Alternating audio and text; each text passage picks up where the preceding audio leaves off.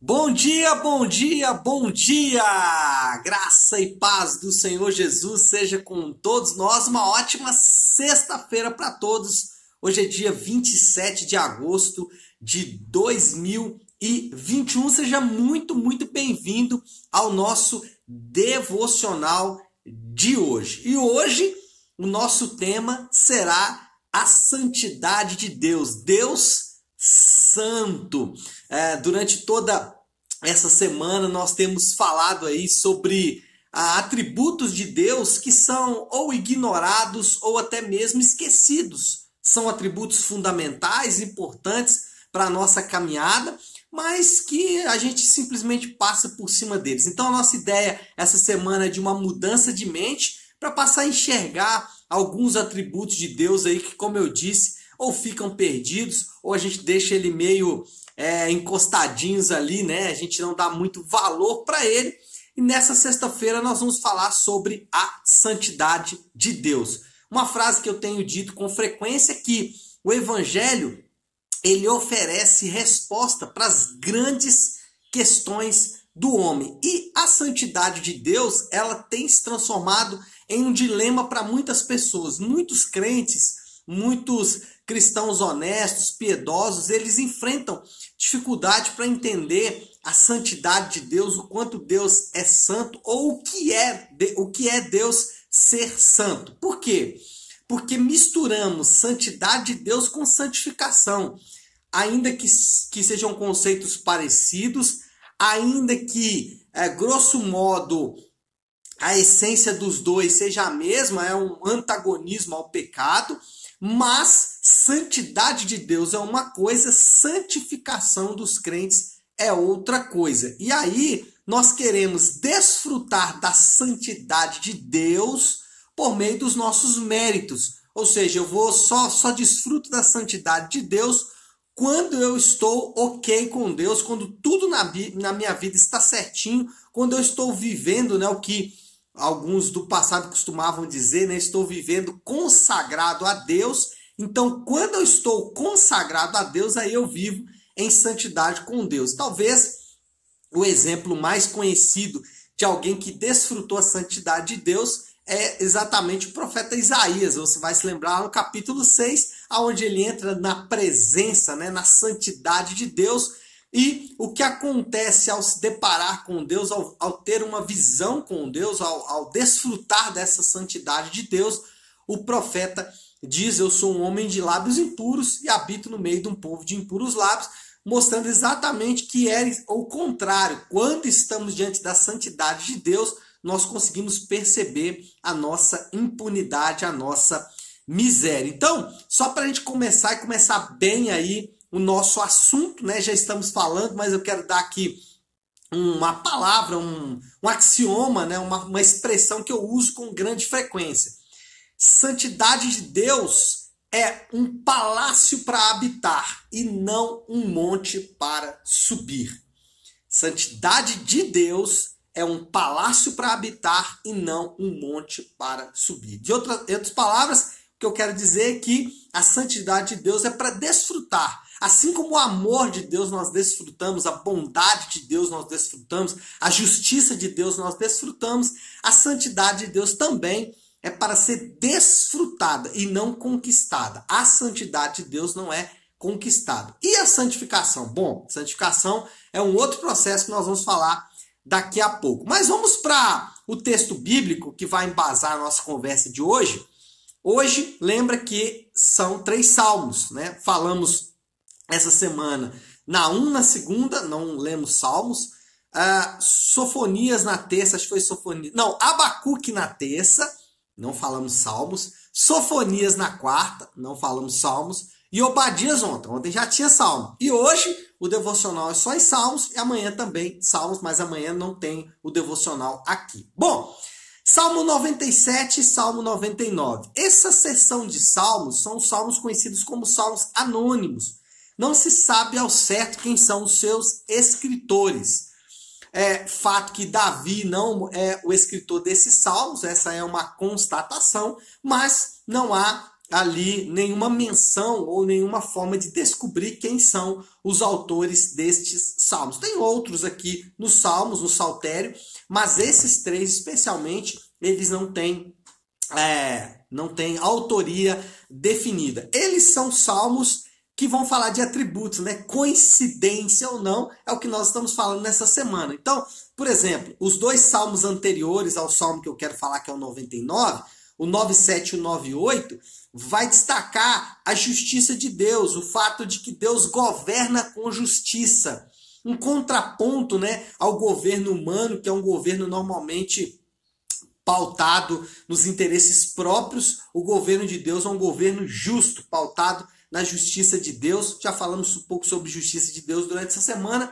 Então eu vou focar no assunto do terceiro salmo, do Salmo 99, que é o que eu já falei, a santidade de Deus. Deus é santo. Agora, o que significa a santidade de Deus? Bom, primeiro, significa que ninguém pode permanecer diante dele de outra maneira.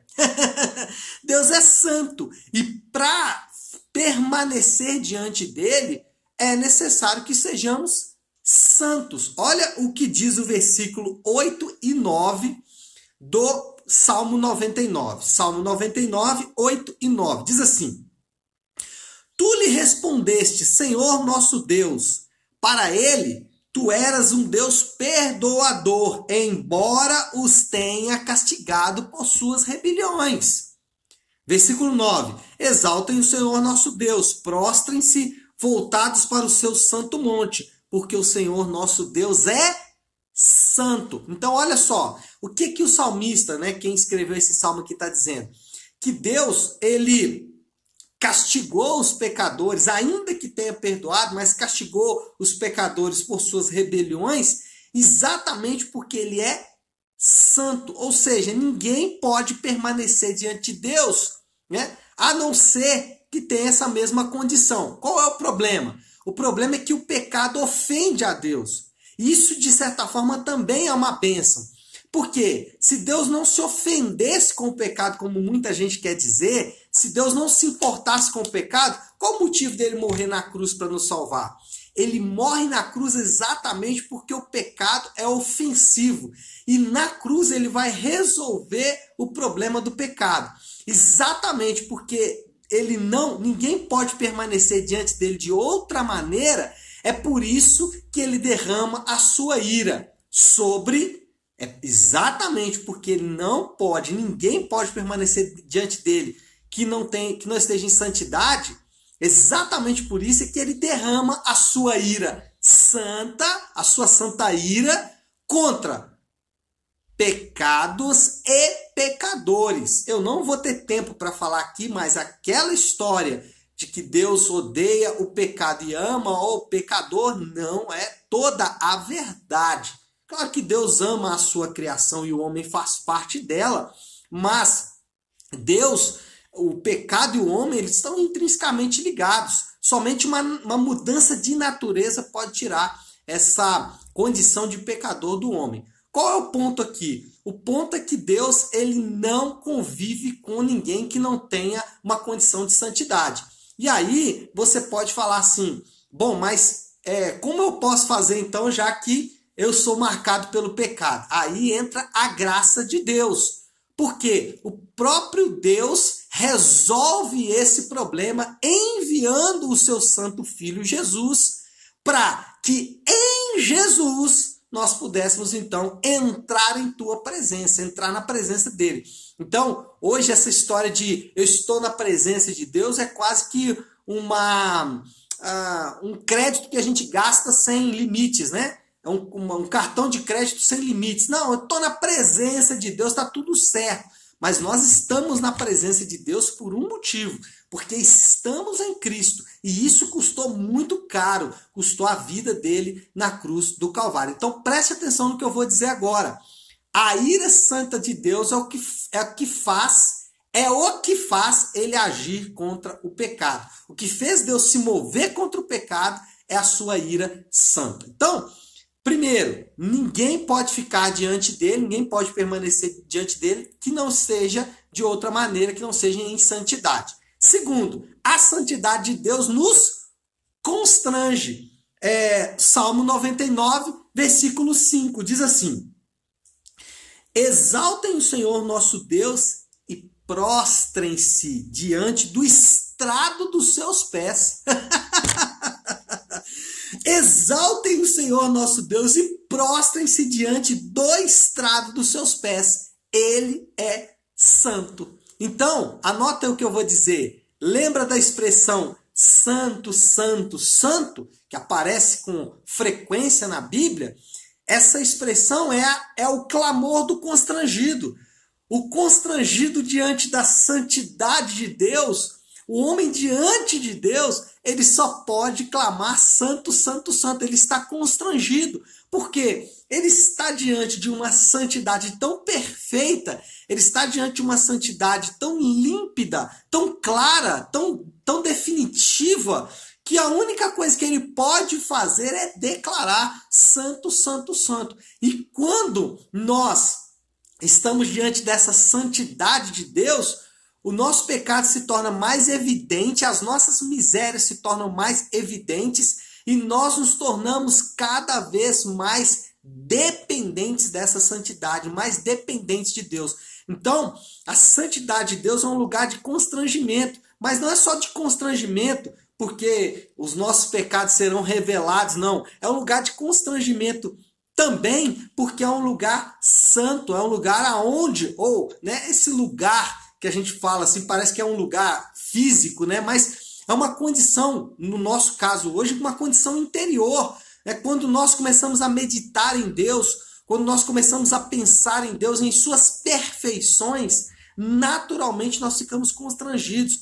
Quando nós começamos a perceber o quanto Deus é santo, né? Quando quanto Jesus em seus atos, palavras e ações na terra foi santo, quando nós nos deparamos com isso, nós ficamos constrangidos porque a santidade de Deus nos constrange e mostra o quanto somos dependentes. Dependemos totalmente de Deus. E em terceiro lugar, ele nos coloca diante dele em santidade. Aí é maravilhoso.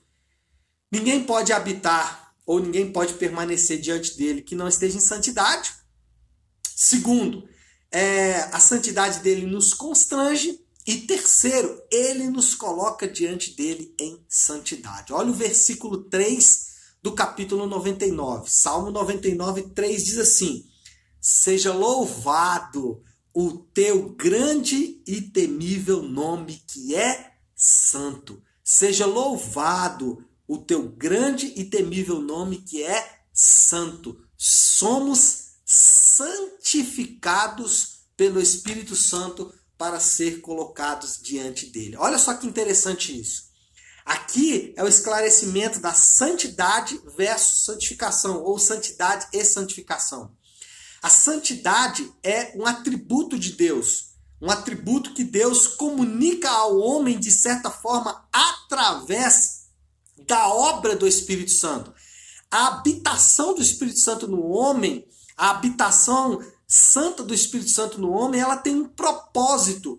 O propósito do, da habitação do Espírito Santo no homem não é que nós apenas saiamos por aí falando em línguas, e isso é maravilhoso e é resultado dessa habitação, mas a habitação também é para nos santificar. O Espírito Santo, ele, e é santo por isso também, é, mas ele vem fazendo o que? Nos santificando, para que, é, que possamos então permanecer diante da santa presença de Deus. Então, santidade é um atributo de Deus que ele comunica através da ação do Espírito Santo, que é a santificação. Santificação é um processo gradual que vai acontecendo dia a dia, à medida que eu vou é, me colocando, à medida que eu vou meditando na verdade quem Deus é, a santidade de Deus vai tocando a minha vida, à medida que isso vai acontecendo, eu vou sendo santificado. Então preste atenção no que eu vou dizer agora, que é importante.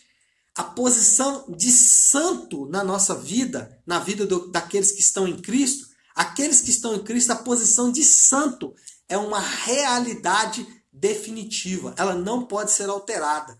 A condição de santos, ela não é alterada pela nossa ação, ela não é alterada por aquilo que fazemos. Pastor, então, quando eu peco, o que acontece? O que acontece quando pecamos é que deixamos de ter comunhão com Deus. A nossa comunhão com Ele é alterada. Bom, para finalizar, então, qual é a conclusão, qual é a moral da história do que falamos hoje? Santidade é um atributo de Deus que podemos desfrutar. Assim como desfrutamos do amor, assim como desfrutamos da bondade, da justiça, santidade de Deus é algo para desfrutar. Como desfrutamos disso? Quando nós, principalmente, meditamos nas perfeições de Deus, o quanto Deus é perfeito. Isso mostra o quanto somos imperfeitos, dependentes dele e como nós é, estamos nesse processo de transformação à medida que caminhamos com Ele. Como eu disse, a santidade é um palácio para habitar, não um monte para subir. Não é o esforço humano desprendido ali, mas é um lugar para desfrutar, um lugar de amor, um lugar de paz. Bom, desafio do Léo nessa sexta-feira, uma aplicaçãozinha aqui para a gente colocar em prática aquilo que acabamos de aprender durante todo esse devocional. Uma pergunta, na verdade, uma meditação, né? uma reflexão. Falamos de Deus como um Deus santo que não convive com o pecado, que nos constrange, que nos coloca em uma posição privilegiada de santo. A pergunta que fica é: como podemos nos comportar diante desse Deus santo? Como podemos nos comportar diante desse Deus santo? Será que o nosso comportamento é condizente com a santidade de Deus? Será que o nosso comportamento faz sentido diante da santidade de Deus? Essa é a aplicação que eu queria deixar para mim e para você. Posso confessar para você que o meu comportamento precisa mudar e muito diante desse Deus santo. Eu espero que ele esteja falando a mesma coisa com você, porque, como eu disse, a santidade de Deus nos constrange porque mostra o quanto estamos afastados da sua própria santidade. Vamos orar?